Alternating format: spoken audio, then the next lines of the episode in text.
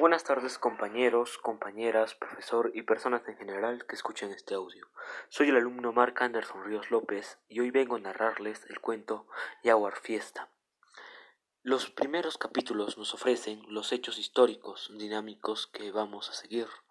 Se habla que en un tiempo el pueblo de Puquio, los lugares aleñados, eran de la propiedad del pueblo de los Ayos, los mismos que fueron invadidos por los Mistis, gente blanca y mestiza. Los mistis están integrados por hacendados, comunales, jueces, entre otros. Ellos fueron los que cometieron abusos contra el pueblo indio, quitándole todas sus tierras, donde crearon un nuevo lugar al que denominaron Girón Bolívar.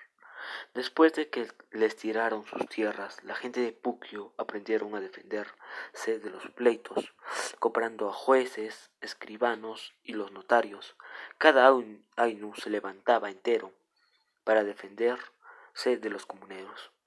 Cuando los mistis ya eran dueños de casi todas las tierras de Sembrío, el agua no lo soltaban los Ainus, al igual que en otros tiempos los Baroiks separaron sus turnos para que cada uno riegue en su Ainu, por lo cual sembraban y pedían agua. Así era vivir en el Quilón Bolívar. Gracias.